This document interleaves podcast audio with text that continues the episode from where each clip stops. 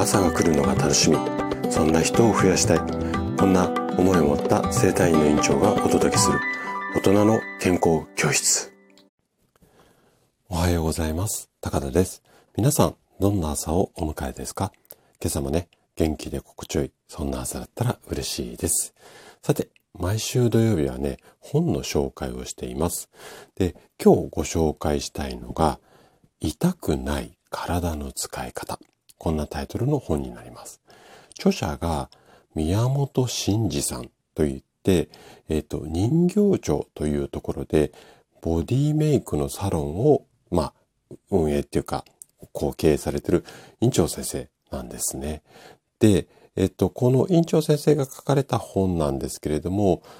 佐々木正幸先生という整形外科の先生も、まあ、監修という形で、まあ、えっ、ー、と、関わっている、こんな本になります。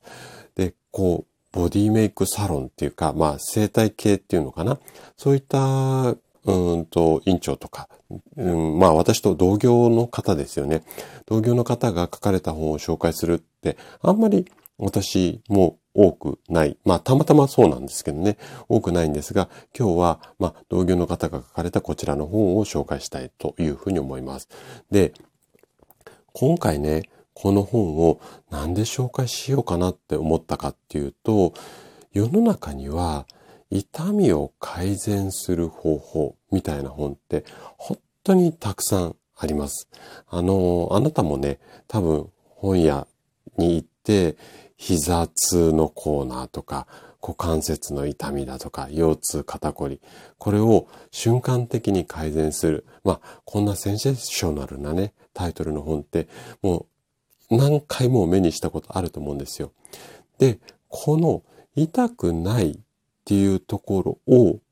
ポイントとした、こう、今回の一冊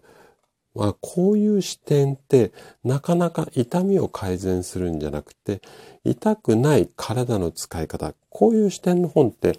なかなかこう売ってないっていうか、情報がまとまった一冊って私もね、あの、あんまり見かけたことないなと思っているんですよね。で、私自身が、まあ、来院された、私の院に来院された患者さんに、この痛くない体の使い方もアドバイスしています。で、この中に書かれているような内容って結構私も患者さんにお話をして実践していただいている内容も盛りだくさんなので、まあ今回紹介しようかなというふうに思ったんですね。で、ここまで聞いていただくと、どんな内容が書いてあるか、ちょっと気になりますよね。はい。ということで、ちょっとね、目次の部分を紹介していきたいなというふうに思います。で、五章構成で、えっ、ー、と、な、あの、成り立っている一冊なんですが、まず第一章が、体が歪む原因を知って、痛くない基本動作を身につけよう。うん。あの、ここもね、すごく共感できるんですが、こうやると痛くないですよ、じゃなくて、まずそもそもなんで歪んじゃうのか、その理由が分かった上で、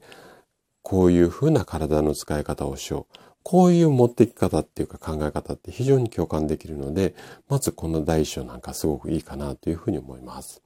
で、第二章が日常動作の悪い癖を直して痛くない体を手に入れる。ここでは、例えば布団から起き上がるときにこういうふうにしましょうとか、顔を洗うときにこの辺を気をつけましょうとか、髪を洗うときもそうだったりとか、この辺の具体例っていうのかな、やり方が詳しく書かれています。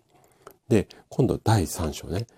第2章がただ日常の動作だったんですけども、今度第3章では正しい家事動作を身につけて痛くない体を手に入れる。例えば、掃除機のかき方だとか、床を拭く、窓を拭くときに、こういう姿勢でやりましょうというようなことが書かれています。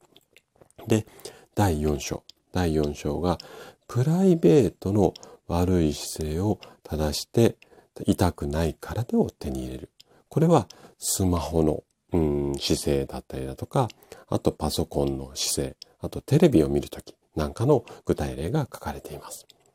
で、最後が症状別の体の痛みを取り除くまあこんな姿勢ですね。例えば腰が痛い場合、肩が痛い場合、頭が痛い場合、こんな姿勢を意識しましょうよという形の内容が書かれています。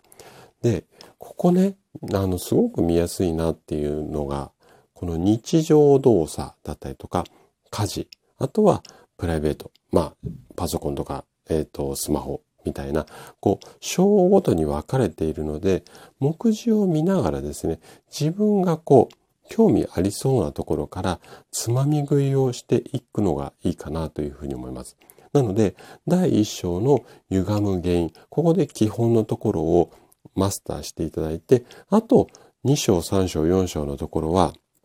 自分が気になるところ、もしくはもうすでに腰が痛い、肩が痛い、腰痛とか肩こりに悩んでるとかっていうお悩みがあれば、第5章の症状別から読む、みたいな、あの、つまみ食いでえっ、ー、と、読みやすい一冊になっていますので、あのー、で、文章だけじゃなくてね、イラストもね、結構多く載ってます。なので、かなり読みやすいと思いますので、もしね、ご興味あれば、こう、手に取って読んでいただければいいかなというふうに思います。で、おそらくね、これも例によって例のごとく図書館にもあるかなとは思います。ただ、